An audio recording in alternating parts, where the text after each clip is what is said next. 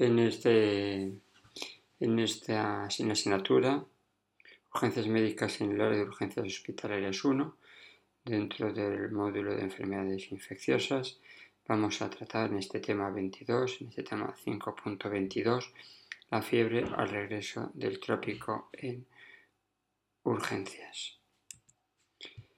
Eh, como bien vemos, como bien sabemos, los viajes es una realidad cada vez hay más personas en el mundo que viajan y por lo tanto es una patología que cada vez tenemos que conocer porque van a llegar estos pacientes al servicio de urgencias. Hay cerca de 50 millones de viajeros que anualmente viajan desde los países del primer mundo de estos que viajan entre el 15 y el 37% presentan algún problema de salud durante el viaje. De ellos, el 11% son viajeros que vinieron con fiebre. Hasta realmente de los que ingresan viajeros con problemas, la gran mayoría tienen fiebre. Y estos que tienen fiebre suelen tener en general una enfermedad infecciosa. Y como primer mensaje de esta fiebre en el viajero,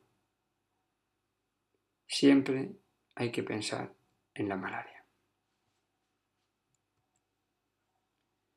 Tenemos esta magnífica revisión ya de New England Journal of Medicine del año 2006, eh, en el cual hacen el espectro de las enfermedades en aquellos que regresan del viaje. Y en general, el primer síntoma por lo que suelen venir es la fiebre, también por problemas de diarrea por problemas dermatológicos y por diarrea crónica. Y esa fiebre, como primer síntoma inicial, es más frecuente de los que vienen del África subsahariana, así como los que vienen del sudeste asiático.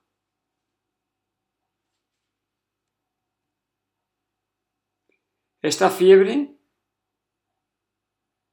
el principal patógeno de esta fiebre en el viajero es la malaria. Esta malaria en África subsahariana, menos en América Central y en el sudeste asiático.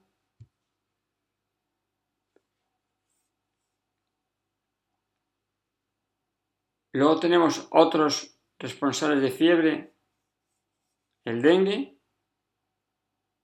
la rickettsiosis y la salmonela, la fiebre tifoidea, salmonella tifi y paratifi.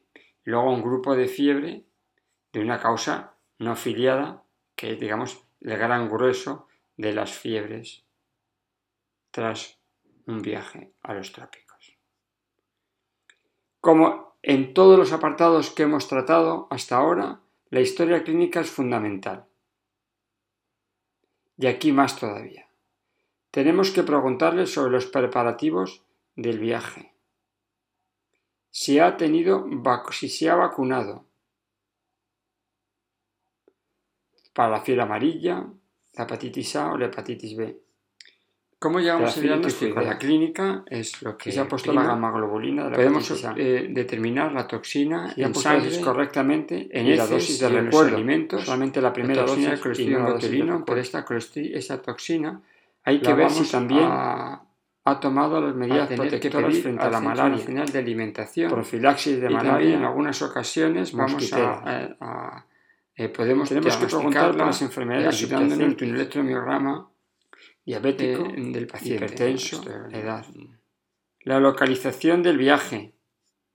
diferente que haya viajado a África, siempre que tenemos signos de síntomas de botulismo América Latina, debemos hablar con la unidad de cuidados intensivos. El propósito del viaje paciente ingresar al diferente unidad que haya viajado a administrar la antitoxina trivalente cooperante con viajeros con mochila eh, la, con un hotel eh, trivalente con un viaje eh, organizado algunas veces antes de administrar la antitoxina los alojamientos en hoteles buenos, unas pruebas cutáneas para descartar esa hipersensibilidad. Casas particulares, eh, antitoxina en hoteles alquino, menos buenos, Entonces, con mosquitera, suelo de antitoxina botulínica.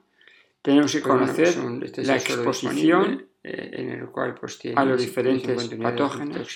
Tenemos que preguntar si hay más miembros del viaje. toxina E y compañeros del viaje con los mismos síntomas eh, y luego también tenemos que conocer eh, nosotros el periodo de incubación eh, para ver qué enfermedades se pueden tener y se puede repetir entre unos... Aquí tenemos un ejemplo, repite a las 4 a las 6 de, algunas exposiciones a determinados patógenos, a determinadas circunstancias que favorecen determinadas enfermedades. El comer con comida poco cocinada tenemos el riesgo de salmonela, cólera, fiebre tifoidea. El agua no tratada, beber agua no tratada, pues la hepatitis, fiebre tifoidea, salmonela y el cólera. Productos lácteos no pasteurizados, la brucelosis y menor riesgo de tuberculosis. El contacto con agua corriente de los ríos. Leptospira y esquistosoma. Ojo, el contacto sexual, riesgo de transmisión sexual, aunque no son, muchas veces no son responsables de fiebre. Animales, exposición de animales, riesgo de brucelosis, fiebre Q, tularemia. Mosquitos, el dengue, la malaria, las garrapatas,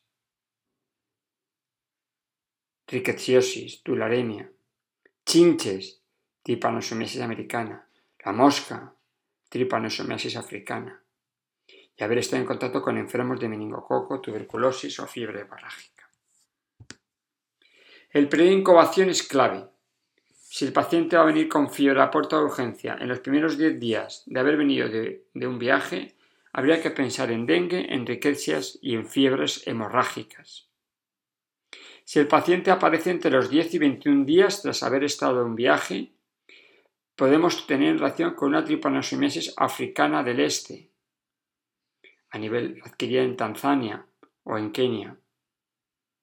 O también la encefalitis japonesa, la leptospirosis, la meningococemia, la salmonelosis y la fiebre tifoidea. Y también la malaria. Y fiebre más de 21 días, oye, una prima infección por VIH, fiebre de Katayama, un acceso hepático, brucela, rabia, tuberculosis, hepatitis y tripanosomiasis africana del oeste. Y la rabia y también la malaria, lógicamente. Pero los primeros 10 días, dengue, riquecias, fiebres hemorrágicas y malaria. 10-21 días, tenemos la leptospira, meningococos, salmonela y malaria. Y más de 21 días, Katayama, VIH, Borrelia, Brucela, Lismania.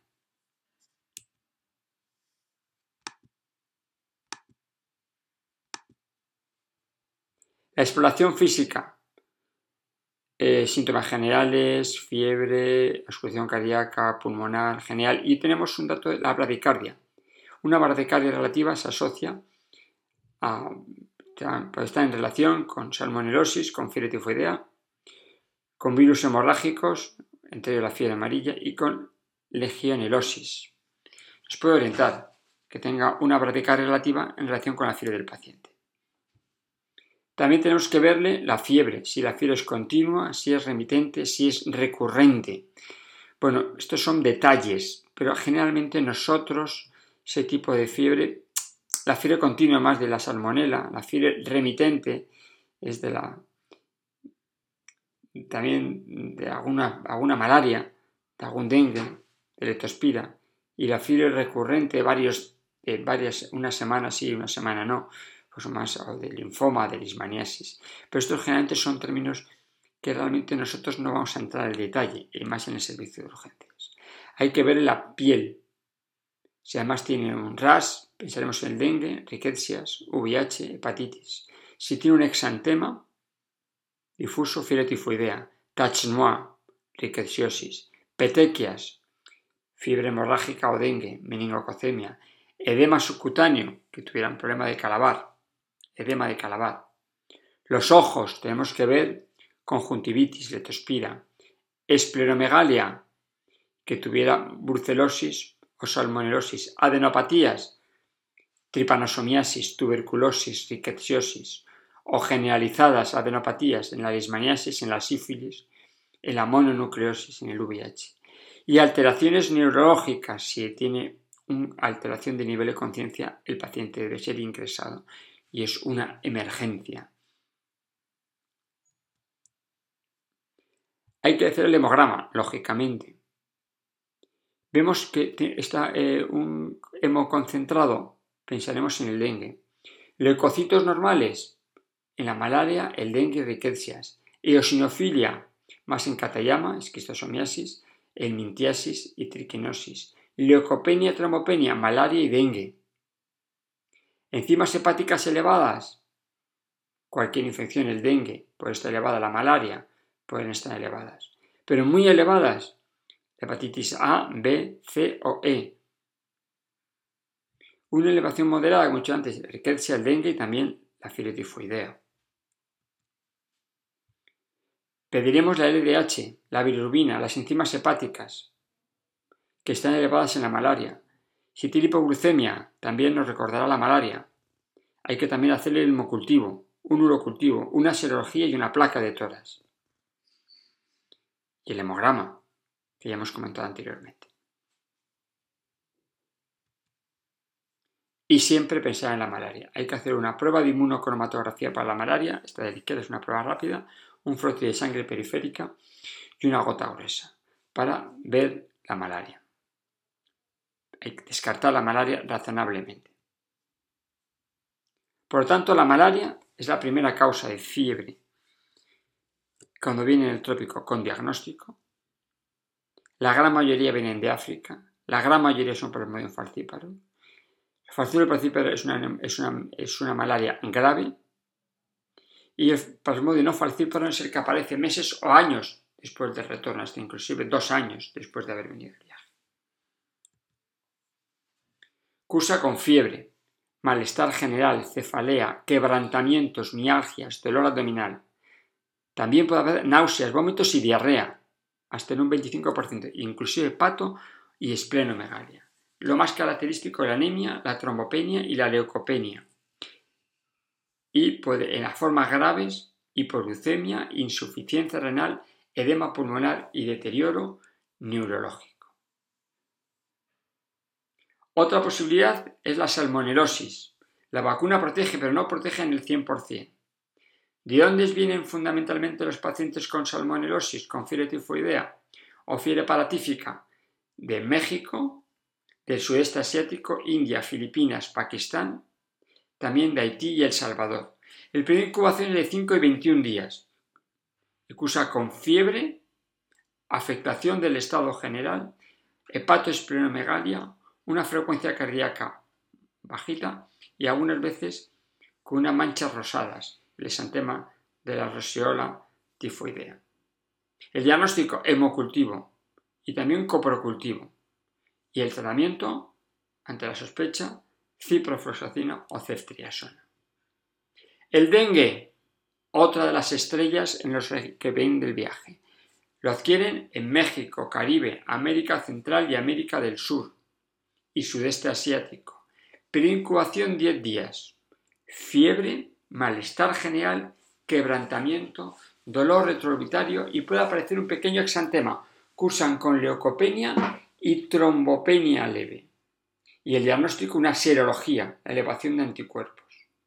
Ahora tenemos la enfermedad, la fiebre por de chikungunya, de pacientes que vienen, de personas que vienen de un viaje de Centroamérica, del Caribe, suele cursar con afectación del estado general, dolores generalizados, quebrantamientos, se parecen al dengue.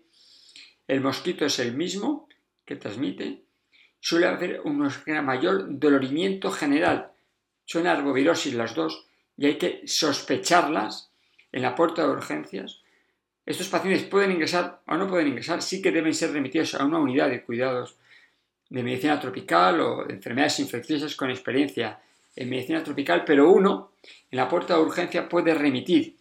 Estas personas que no tienen tratamiento específico, el tratamiento simplemente es paracetamol, no hay ningún tratamiento antibiótico y es simplemente la observación, hay que descartar razonablemente la malaria. Y podemos remitir a estas unidades de medicina tropical o de enfermedades infecciosas para, con esa sospecha de dengue o fiebre de chikungunya. La rickettsiosis es, vamos a encontrarla en, personas que vienen con fiebre, tal haber estado en contacto con la fiebre, fiebre botonosa o el tifus africano, o mm, eh, eh, en contacto con garrapatas, son gente que han hecho eh, fundamentalmente safaris, especialmente en Sudáfrica, en Botswana, en Namibia, y estar expuesta, digamos, a esas garrapatas. Vienen con fiebre, varias lesiones de picaduras de garrapata, touch noir generalmente, fiebre intermitente, fiebre continua, afectación del estado general con febrícula, RAS pueden presentar en palmas y plantas de las manos o no pueden presentar RAS y nosotros en el servicio de urgencias tenemos que sospecharlo y podemos ingresar al paciente o podemos remitir a la unidad de cuidados de enfermedades infecciosas. Y en este caso, ante la sospecha, el tratamiento es la doxiciclina. Leptospira. Realmente la leptospira también viene con fiebre, viajes, poco frecuente.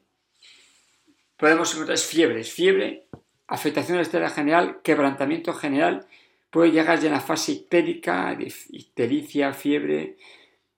Generalmente en estas personas, fiebre, quebrantamiento general, van a ingresar, vamos a ingresar y vamos, descartamos la malaria, vamos a decir al clínico de la planta de infecciosas que este paciente puede tener electrospira, pero el diagnóstico tiene que hacer él porque el diagnóstico es con serología.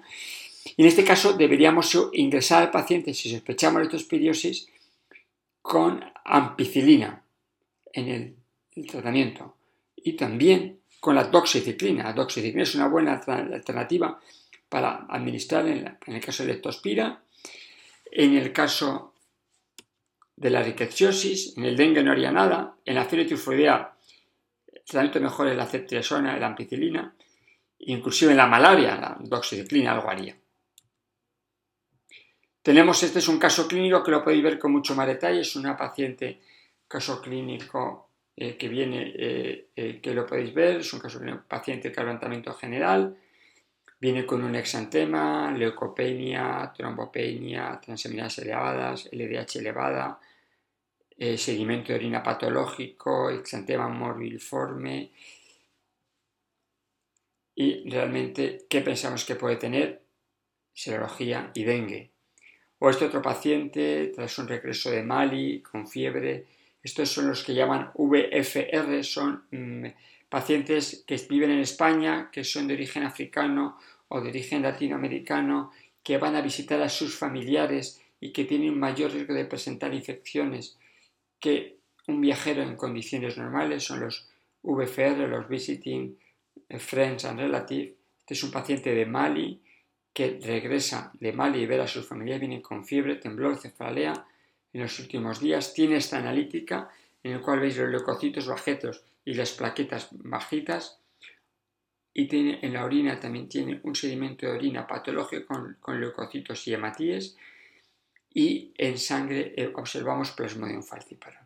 Vemos que tenía leucopenia y trombopenia y además los micro, los, la presencia de microhematuria en orina y vemos en la orina le hicimos y tenía esquistosomiasis. Por lo tanto, como resumen para concluir de esta presentación para vosotros como médicos de urgencias, todo viajero con fiebre procedente de área endémica tiene malaria mientras que no se demuestre lo contrario. Y esta es mi conclusión, nuestra conclusión en la fiebre en un viajero que regresa del trópico.